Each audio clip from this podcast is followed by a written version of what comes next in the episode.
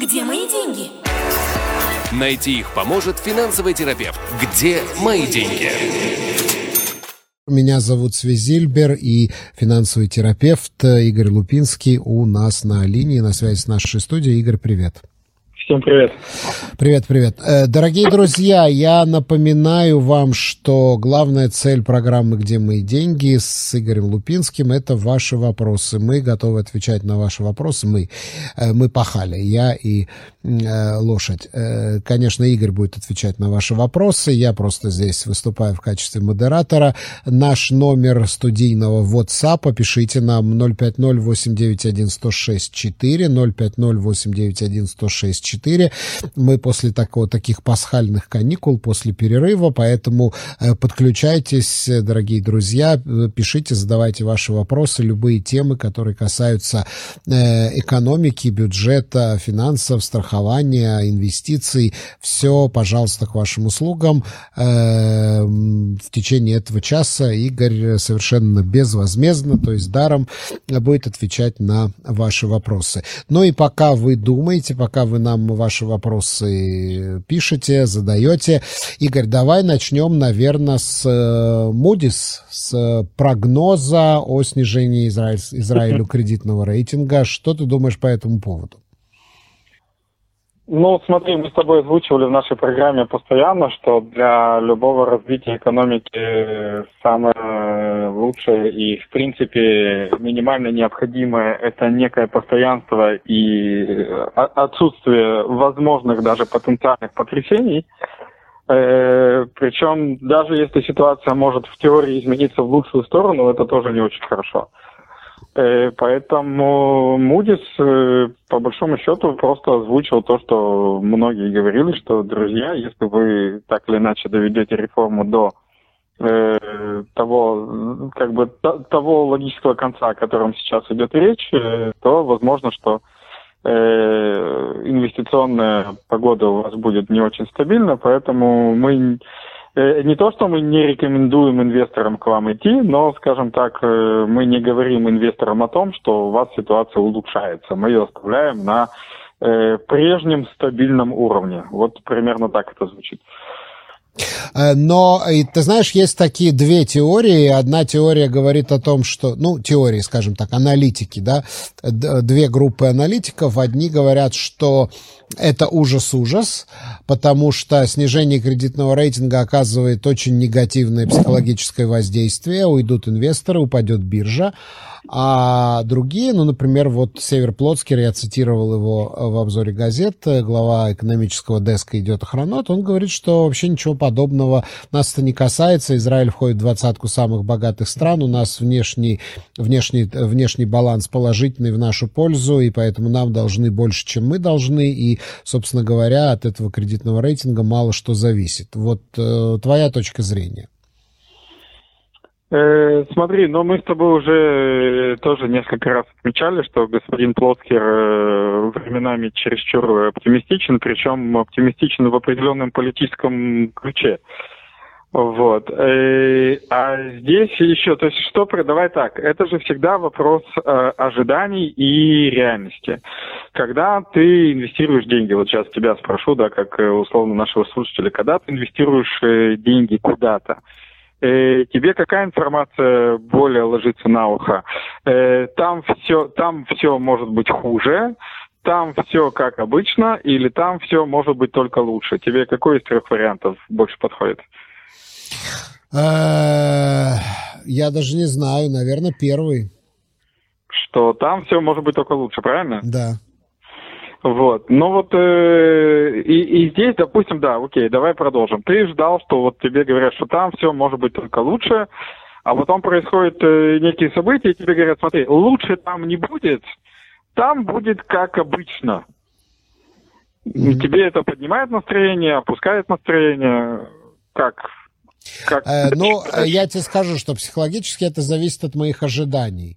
Да, вот если я вижу бурный рост экономики, если я вижу зеленые вот эти графики на бирже, то, наверное, mm-hmm. если будет все в, таком, в такой стагнации, то для меня это будет разочарование. Ну вот в том, то есть об этом, по сути, речь идет на самом деле. То есть э, Израиль двигался достаточно долго, э, э, скажем так, э, по кривой роста. То есть э, наш кредитный рейтинг поднимался, поднимался, поднимался и поднимался. Причем надо вспомнить, что мы буквально недавно находились в буковках BBB. Вот, э, сейчас В, потом и плюс, и прочее, прочее. Э, то есть кредитный рейтинг э, страны растет. Кредитный рейтинг для страны, кстати, очень важен. То есть так же, как для любого израильтянина кредитный рейтинг важен, он точно так же важен для страны, потому что он позволяет брать кредиты время от времени очень необходимые. Э, и тут э, люди, которые вкладывают, то есть люди, которые дают кредиты, люди, которые вкладывают кредиты в Израиль, им сообщают, что смотрите, рост как бы может остановиться. То есть э, ситуация из привлекательной становится стабильной. Э, это не говорит о том, что там все резко станет плохо, там и бежите бегом. Но если я инвестор, который ищет альтернативы, то я пойду искать там, где погода привлекательная, а не стабильная. То есть э, тут условно, как в том анекдоте, правы все, э, как в том анекдоте про Равина, потому что правы, прав Плотских, который говорит, что это не ужас-ужас, потому что никто никого не пугает. Но правы и те, кто боятся, э, абсолютно справедливо, потому что э, любой инвестор это всегда вопрос альтернативы. И если все будут стабильны, ну, значит, Израилю будет ок. А если на фоне стабильного Израиля появится другая привлекательная экономика, те же Штаты, например, то инвестор пойдет туда, и, соответственно, Израиль начнет оставаться без денег, или ему сложно будет эти деньги э, при, ну, привлечь при желании. Поэтому, да, потенциальное э, снижение оценки э, рейтинговыми агентствами может, э, ну, такой не очень большой Израиль э, немножечко пошатать. Так, вот пошли первые вопросы. Игорь задает тебе вопрос. Добрый день. Э, вопрос заключается в следующем. Выгодно ли брать кредит на 100 тысяч под Prime плюс 1 на 10 лет при общем долге 89 тысяч.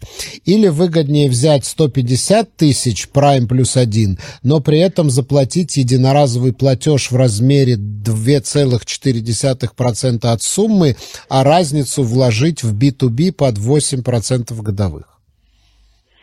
Нет смысла брать деньги в долг под э, условно те же 7-8% годовых для того, чтобы вкладывать их э, в инвестиционный проект и зарабатывать 8% годовых это немножечко на уровне самоубийства, потому что э, долг надо будет выплачивать обязательно, а с инвестицией может произойти все что угодно. Например, там послезавтра возьмут и понизят э, ставку Центробанка, и B2B, который сегодня, да, выдает 8-9% годовых в среднем, завтра начнет выдавать, как раньше, 5-6%.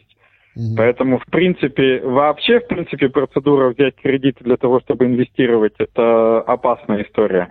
А когда у меня нет четкого понятного заработка, это уже даже бессмысленная история. Поэтому если там условно надо покрыть 89 тысяч по каким-то причинам, то имеет смысл взять кредит на 89 тысяч и закрыть то, что нужно закрыть, если этот кредит вписывается в семейный бюджет. А Prime плюс один это вообще хорошие проценты или можно получить меньше? Смотри, Prime плюс один с точки зрения э, голого названия это замечательный процент. Вопрос, сколько это в деньгах, потому что если еще полтора года назад Prime плюс один это было 2,6% годовых, то сегодня это 7%. Поэтому, когда мы брали кредиты там под 2,6 и вкладывали под 8-9 заработка, это еще хотя бы слышится более-менее логично. А брать под 7, чтобы зарабатывать 8, это не вариант. Так, Виктор задает вопрос. Игорь, здравствуйте. Что это за срач, простите, Спанго? В чем их конкретно обвиняют? Объясните, пожалуйста. Без понятия абсолютно. Вот за всей информацией я следить не успеваю, поэтому что там происходит конкретно с Панго, я не очень знаю. Ну, сейчас мы загуглим, сейчас мы загуглим, посмотрим, что там с Панго. Я, честно говоря, тоже не очень в теме. Вот, слушай, значит, да, да, есть, есть история про Панго.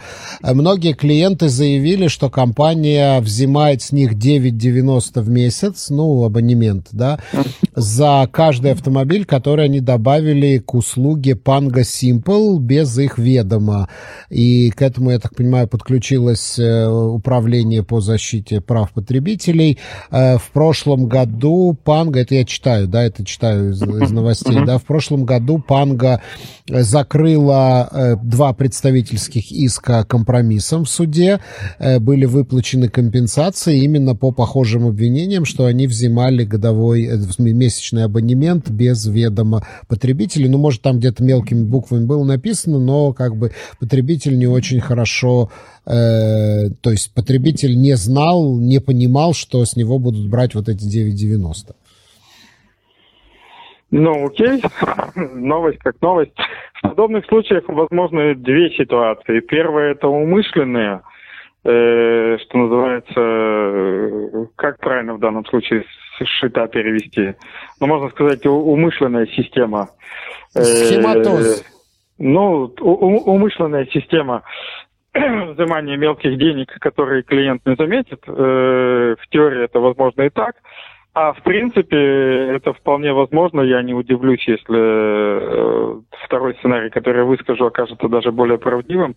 Это просто э, ситуация, когда в крупных компаниях э, правая нога не знает, что делает левая рука, э, потому что условно там постановщик задачи на, на пару с программистом не очень правильно прописали алгоритм и, и э, скажем так, тупо решили, что сколько машин в абонементе, столько, собственно говоря, абонементов и считается – ну, а второй отдел, который собирает деньги за количество абонементов, просто пошел и сказал, дайте денег.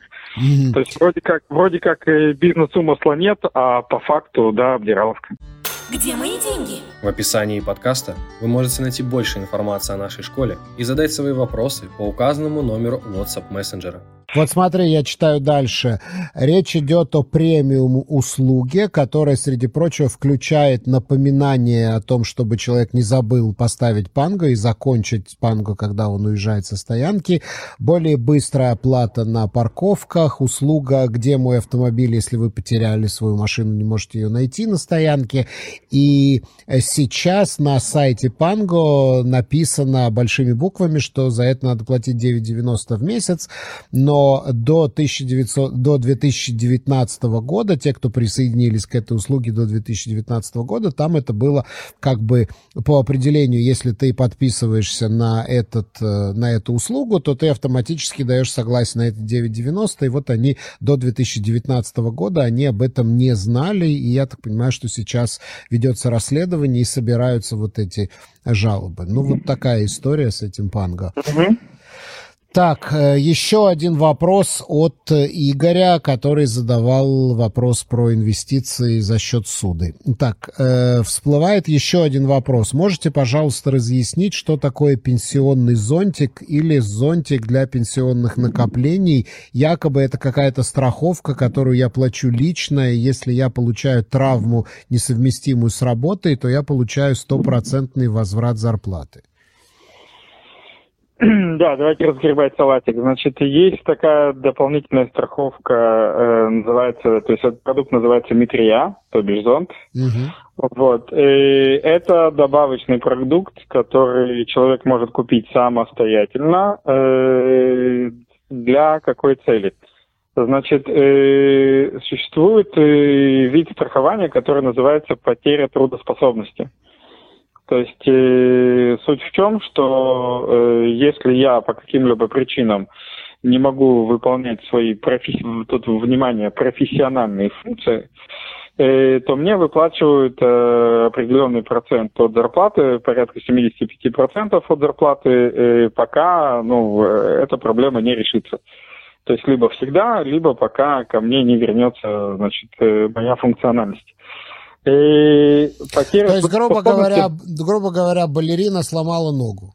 Да, например. Угу. Э, потеря трудоспособности бывает двух видов. Бывает профессиональная и бывает общая. Общая – это то, что мы знаем под термином инвалидность. То есть э, потеря трудоспособности вовсе не обязательно инвалидность, потому что та же балерина, которая сломала ногу, она вполне себе такой ничего охранник, если что, на Ну да, она может э, вот. да, заниматься да. какой-то другой работой. Да, да, то есть вот охранником она там консьержская она может быть, а вот балерина да. она быть уже не может. Что-нибудь Поэтому... продавать в интернете она может. Да, например. да, да. То есть в случае инвалидности ей бы высокую инвалидность не дали а в случае профессиональной потери трудоспособности у нее стопроцентная потеря трудоспособности. Да. Так вот, в пенсионных фондах, конкретно э, в инструменте, который называется Керен Пенсия, в пенсионных фондах внутри уже существует страховка, которая называется инвалидность. Это автоматически есть, она существует? Она автоматом там существует, да. Э, от нее при желании можно избавиться, но как бы не рекомендуется этого делать. Э, но она там уже есть. Можно докупить Э, самостоятельно уже из своего кармана. Э, то, что называется метрия, это дополнительная страховка, которая превращает инвалидность именно в потерю трудоспособности. Стоит это делать тем, у кого серьезные заработки, у кого реально есть некая профессиональная деятельность, э, потому что если люди работают как бы условно на общих работах, и заняты общим трудом, то, то это им, не имеет смысла. Да, это им никак не поможет. А если мы говорим о каких-то выделенных профессиях, типа там, не знаю, программистов, э, я не знаю, там ремонтников, водителей или еще чего-то, где есть э, специальный функционал, э, имеет смысл это делать. А кто должен установить вот эту потерю трудоспособности? Есть какие-то комиссии специальные? Да, конечно. Есть, э, нет, есть э, человек, он так и называется, врач Тасукати, производственный врач. А, который, это вот, да, да, да, да. Мы знаем, мы знаем такую специальность. У нас даже да, такой да, был да. в программе «Наука», э, который вот. объяснял, чем он занимается. Да, да, да. да. Человек, который а, может определить, насколько Э, тот ущерб организму, который произведен, позволяет или не позволяет человеку выполнять его профессиональные функции. Где мои деньги? В описании подкаста вы можете найти больше информации о нашей школе и задать свои вопросы по указанному номеру WhatsApp мессенджера. Окей, окей, то есть это, в общем-то, это, в общем-то, э, такая дополнительная страховка. Игорь, я надеюсь, угу. мы ответили на ваш вопрос. А у нас, Игорь, есть еще один вопрос от Аркадия. Игорь, угу. здравствуйте. Большое спасибо за информацию о профессиональном зонтике. Э, у меня такой вопрос. В последнее время сильно ухудшилось зрение. Я работаю водителем, и если это будет продолжаться, то работать уже не смогу. Сделают ли мне такой зонтик или, может быть, они посмотрят мои медицинские дела и откажут дать мне такую страховку? Ну, это надо индивидуально смотреть, то есть это надо смотреть индивидуально, документы, что находится в врачебных документах, насколько уже там были какие-то жалобы, в каком объеме, и потом искать, э, ну, то есть э, смотреть, насколько заявления о здоровье и данные со здоровьем могут э, чему-то помешать. Это уже больше к страховщикам. Вот, э, если да, хотите, я думаю, что это уже надо у страхового да, агента если, если, да, если хотите, чтобы мы порекомендовали ребят, с которыми мы работаем, то напишите нам на 072 053 712 2236 053 712-2236, WhatsApp или Telegram, и мы посоветуем своих э, партнеров и посмотрим, что они смогут сделать. То есть надо проконсультироваться, да, потому что ну, наверняка страховая компания э, захочет посмотреть. Э, ну, естественно. Да. Мы говорили неоднократно уже, что суть страхового бизнеса – это собирать деньги и таким, скажем так, таким расчетом, чтобы не надо было их отдавать обратно.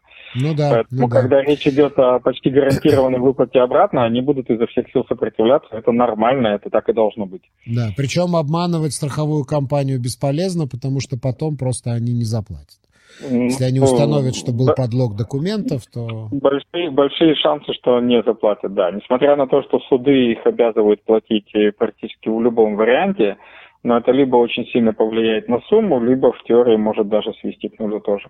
Угу. Да, так что не надо обманывать, надо говорить правду, и э, тогда все будет хорошо.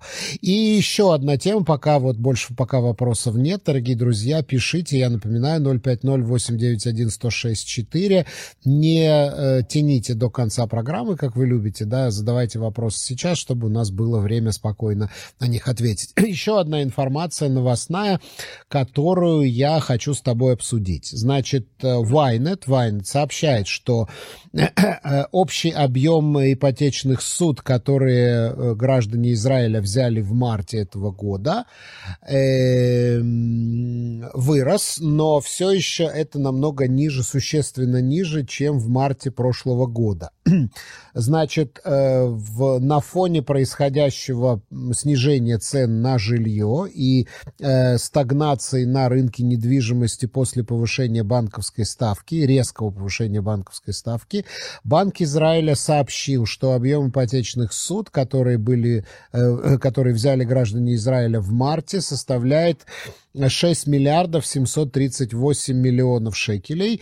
Э, для сравнения, в феврале было 5 миллиардов 730 миллионов шекелей, то есть э, почти, ну не почти, а да, на миллиард, ровно на миллиард э, ниже. Это было в феврале, то есть в марте выросло на миллиард, но вместе с тем все еще идет речь о том, что эта сумма почти вдвое меньше, чем сумма ипотек, которые взяли в марте прошлого года. По всей видимости, это было еще до начала под повышения учетной ставки, вот мы можем видеть, какие происходят изменения. Э, как бы ты это прокомментировал, Игорь?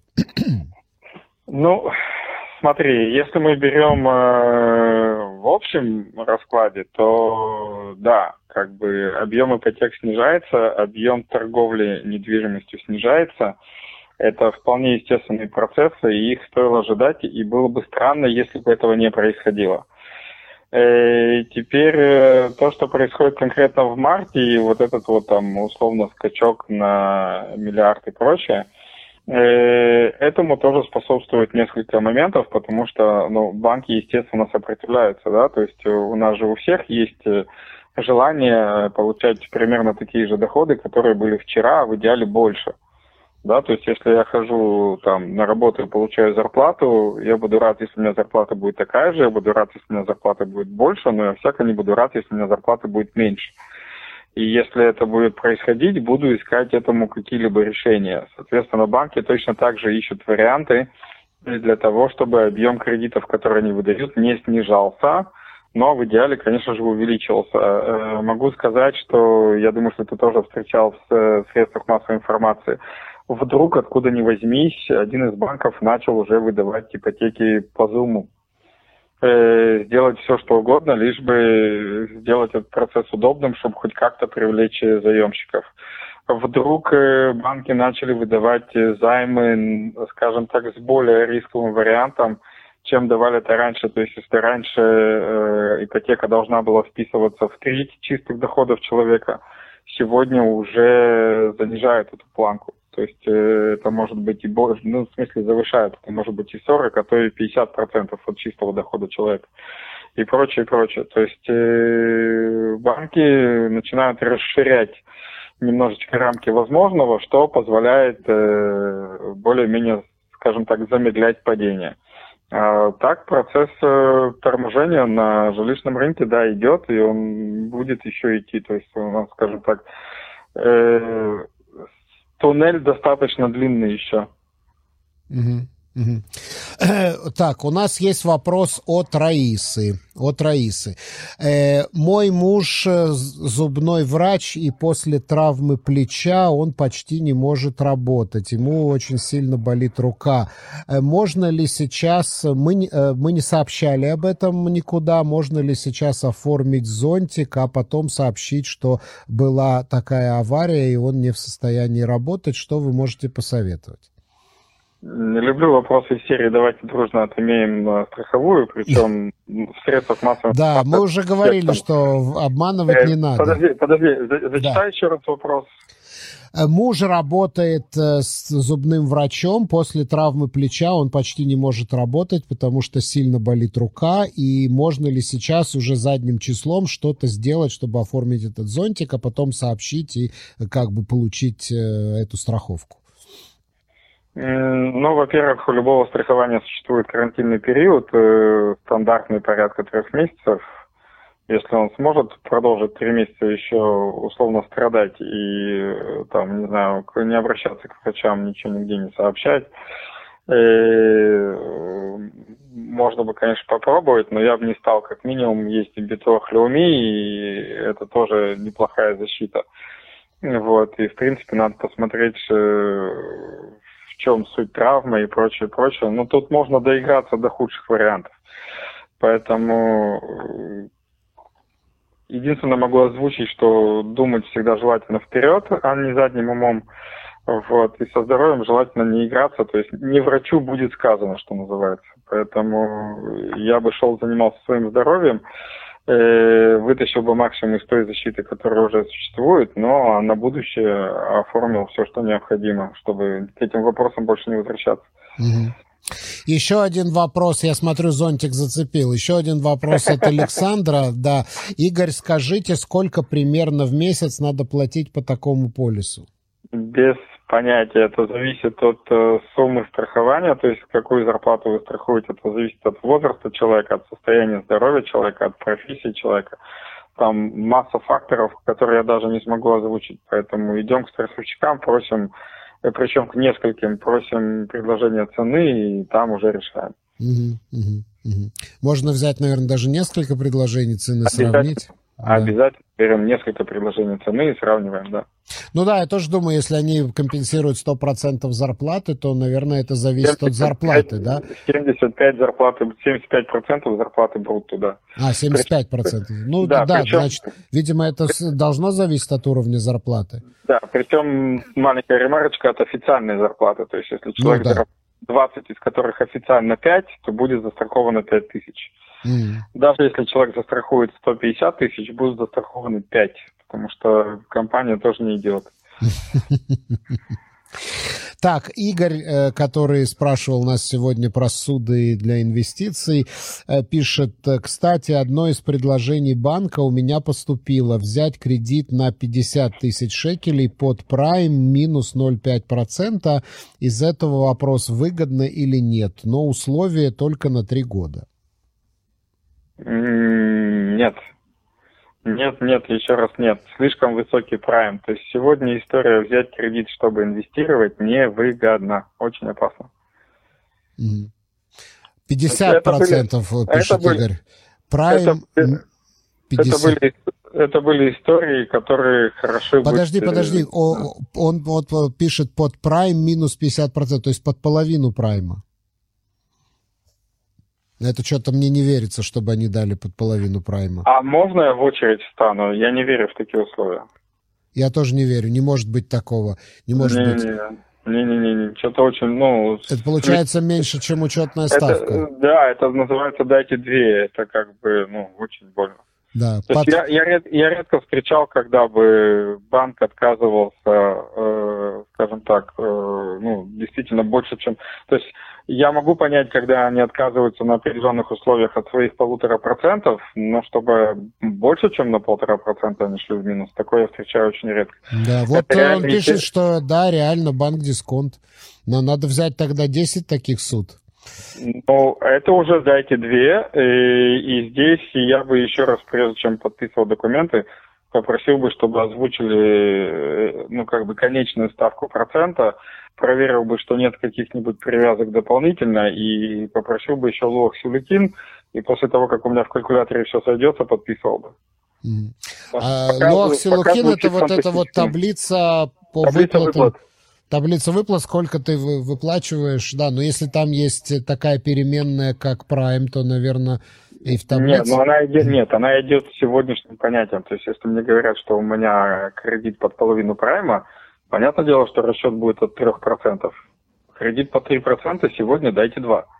Да, да, это очень выгодно. И вот э, даже если взять для того, чтобы инвестировать, если вы можете взять на таких условиях, это просто удивительно. Но я думаю, что банк Дисконт э, не дает суды такие, на таких условиях каждому встречному. Наверное, Игорь там на каких-то очень привилегированных Нет, смотри, условиях. давай, не, не, давай так. Бывают различные варианты. То есть я всегда за то, что в этой жизни бывает абсолютно все. Бывают э, кредиты под ноль, тот же банк э, Леуми, допустим, последние пять лет э, с прошлого юбилея, который мы скоро будем отмечать, раздавал кредиты на 70 тысяч под 0%, на 70 платежей.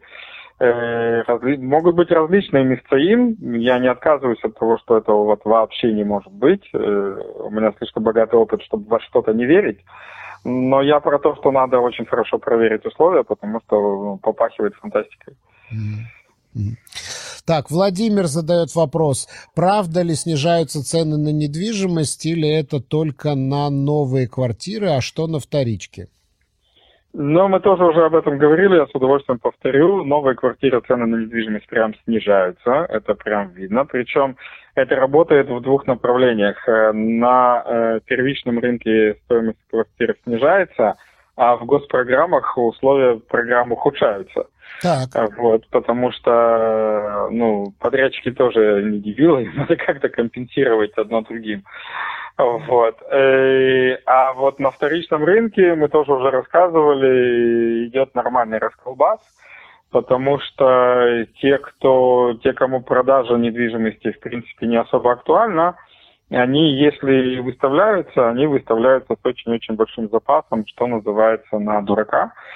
А те, кому реально нужны деньги, потому что они либо не вытягивают ипотеку, либо э, слишком большой объем собственных долгов, э, либо э, вместе с, там, с условной стагнацией приходит увольнение и прочее, и есть какие-то свои проблемы. Короче, те, кому реально надо продать квартиру, они сегодня сливают ну, достаточно дешево.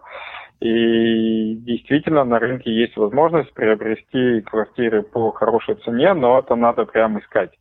Потому что если вы искать не будете, вы напоритесь на тех, кто продает дорого, но будет рассказывать, что это дешево. А если действительно хорошо поискать, варианты могут быть. Причем риэлторы в первую очередь покажут вам все вот эти квартиры, которые висят которые давно. Дорогие. Надо, нет, надо помнить, надо помнить, что риэлтор получает процент от стоимости сделки. Поэтому риэлтор, если у него есть выбор продать дорогую квартиру и дешевую, ну, ответ очевиден. продаст дорогую квартиру. Так, вот Владимир пишет снова. Э, я обратил внимание, в Хайфе на улицах появилось больше табличек «Квартира на продажу». Что вы думаете по этому поводу? Ну, я только что озвучил причину. Люди не вытягивают. То есть э, люди, которые жили еще год назад в ноль, у них сегодня э, там от тысячи до нескольких тысяч в месяц минус ежемесячный, поэтому приходится избавляться от недвижимости.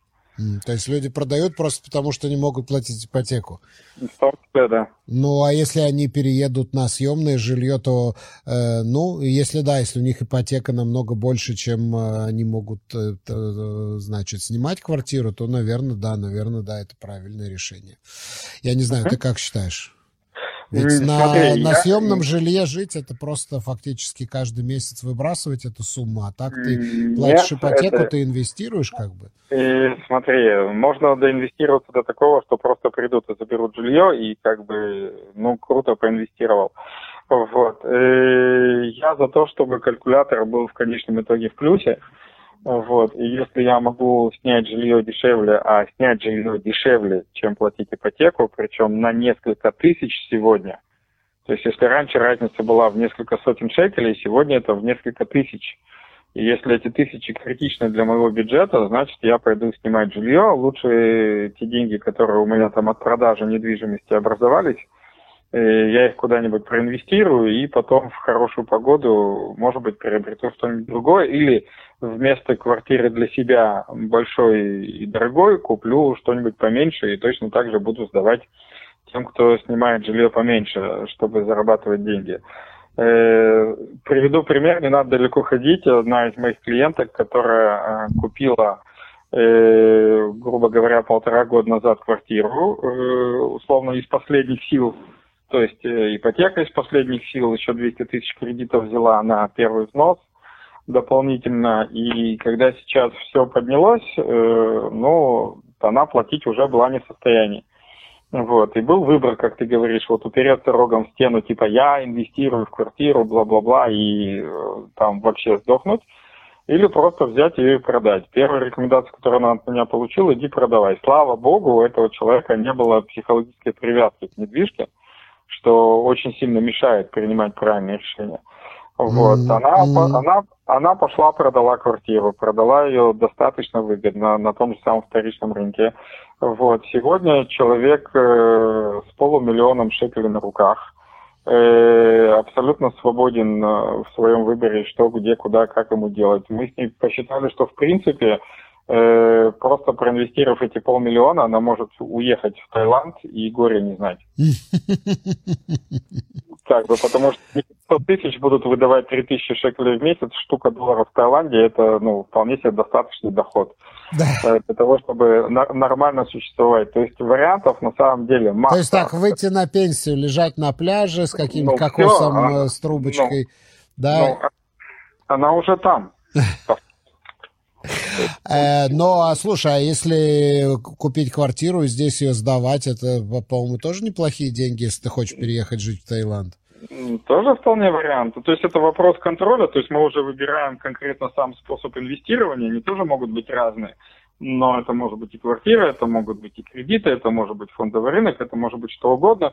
Но смысл в том, что если человек до этого находился в ситуации, когда почти вся ее зарплата уходила на кредиты и ипотеку, ей нечего было кушать, Сейчас она в ситуации, когда вся ее зарплата у нее в руках, еще полмиллиона э, в руках и полная свобода действий.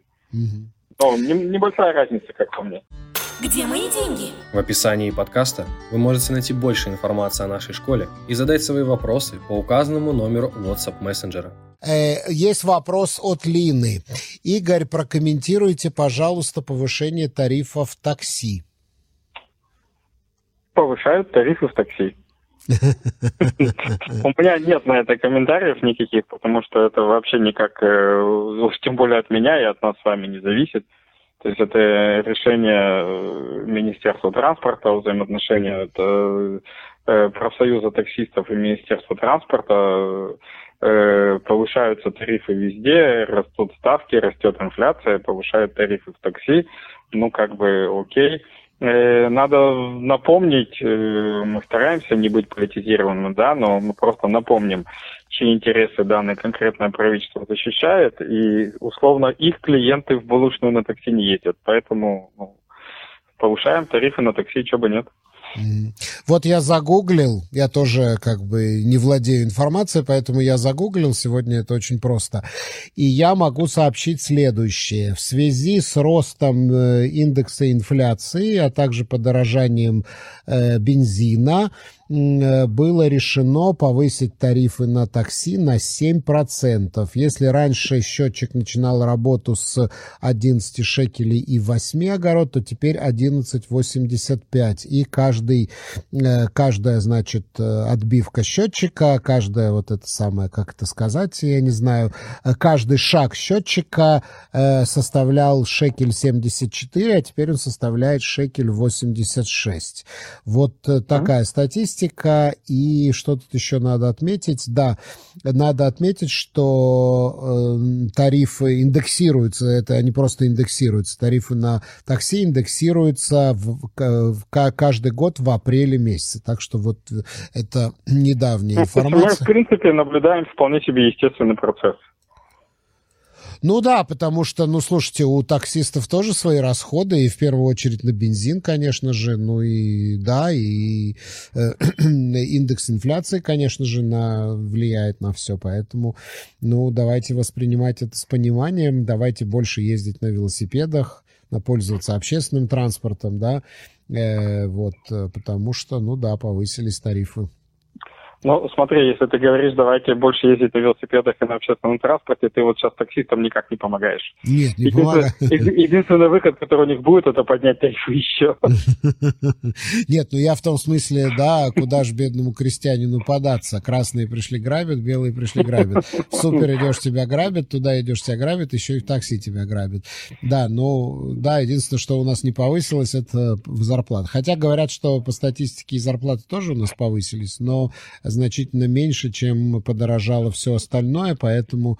э, ну, Поэтому хочется донести до всех наших слушателей, сказать в очередной раз очень неприятную правду и очень неприятную мысль для всех, кто слушает, слышит, что в следующий раз во время какого-нибудь из кризиса, если будет очень большое желание получить от государства халявные деньги, вспомните 2023 год и чем это в конечном итоге оборачивается. То есть, я не понял. Ну, в смысле, что... Любая, любая раздача, любая раздача А, ты денег, имеешь в виду корону, да, то, что раздавали Конечно, конечно, самолетные конечно, деньги. кон- Конечно, конечно. Любая раздача бесплатных денег. Два с половиной года половина страны на автоле. Это э, вполне закономерный, ну как бы впо- вполне такой закономерный триггер, который в конечном итоге приводит к инфляции, привел к инфляции вообще по всему миру. И инфляция это то, что мы сейчас наблюдаем. Это как бы нормальные, э, ну, понятные процессы. То есть э, можно сказать, что да, то есть э, то, что раздавалось во время короны, это фактически мы брали взаймы у самих И сегодня- себя из У будущего. самих, да, у самих себя из сегодняшнего дня, да.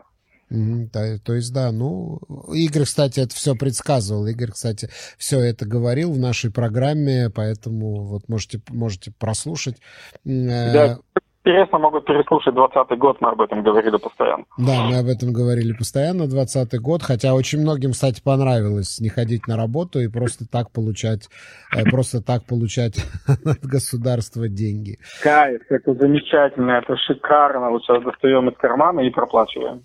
Мгм, мгм, мгм. Так, э, э, да, я не вижу уже вопросов. Вопросы у нас закончились. Э, Игорь, давай поговорим про твои финтенсивы. Что у тебя дальше, что у тебя запланировано давай, на да, ближайшее время? поговорим. У нас, у нас наконец-то, можно сказать, почти закончился праздничный апрель. Вот. Впереди у нас День независимости. И, кстати, очень рекомендую, э, мы перед Днем независимости еще раз встретимся, но очень рекомендую всем нашим слушателям, кто еще не знает и ни разу не заходил ни в Facebook на мою страницу или на страницу «Где мои деньги», или не в Instagram на наш э, не очень простой на слух э, аккаунт, который называется Financial Therapist, вот. Или можете хотя бы меня тоже английскими буквами поискать, Игорь Лупинский, и через меня выйти к нам. Короче, те, кто у нас еще не в Телеграме, не в Фейсбуке, не в Инстаграме, очень рекомендую там оказаться, потому что мы всем нашим согражданам готовим охрененный сюрприз на 26 апреля, Мгм. на День независимости. Он настолько охрененный, что я пока до сих пор не могу прийти в себя чувство, Да. после того, мы это придумали, да. э, я нахожусь немножко в ошарашенном состоянии, что, ну, что мы вот такое будем делать, мне не верю. Мгм. Но там, да, то есть уже слово ляпнул. Ну, хоть не намекни, полезет. хоть, хоть намекни. Будут, не, не скажу. Не скажешь. Э, не, не скажу. Бу- бу- бу- будет вот он, а- обычно салюты на День независимости, да, вот будет нечто взрывное. М. Ну вот э, в следующий поэтому- вторник ты уже расскажешь? И Это уже я- канун будет Дня независимости? Не, не расскажу. Вот. А хотя, подожди, вторник это у нас прям Это уже, вечер и да, это будет Йомзи Короны, это канун Дня независимости. Да, знаете, да, да, следующий вторник обязательно расскажу. Короче, через неделю будет очень круто. Э, ну и в мае мы возвращаемся уже к нашей вполне себе рутинной и богатой жизни. У нас э, в мае интенсив 20 мая. У нас 10 мая мы будем проводить с Михой снова семинар про недвижимость. Поэтому добро пожаловать и поговорим про недвижимость в ее нынешнем состоянии, что как делать, бежать покупать, не бежать не покупать, лежать покупать, лежать продавать, и что делать, зачем делать и так далее. Э, Также 15 и 17 мая буду проводить два воркшопа, связанных с налоговыми. 15 мая это воркшоп для предпринимателей, как э, подавать годовой отчет, а 17 для наемных работников как э, запрашивать возврат налогов, что по сути один и тот же процесс, но выглядит немножко по-разному. Это наше мероприятие на май, и поэтому те, кто еще не был, очень рекомендую опять-таки за нами последить и записаться и нас посетить, потому что информация у нас классная, мероприятие у нас замечательное, но клиенты не дают соврать то, что есть.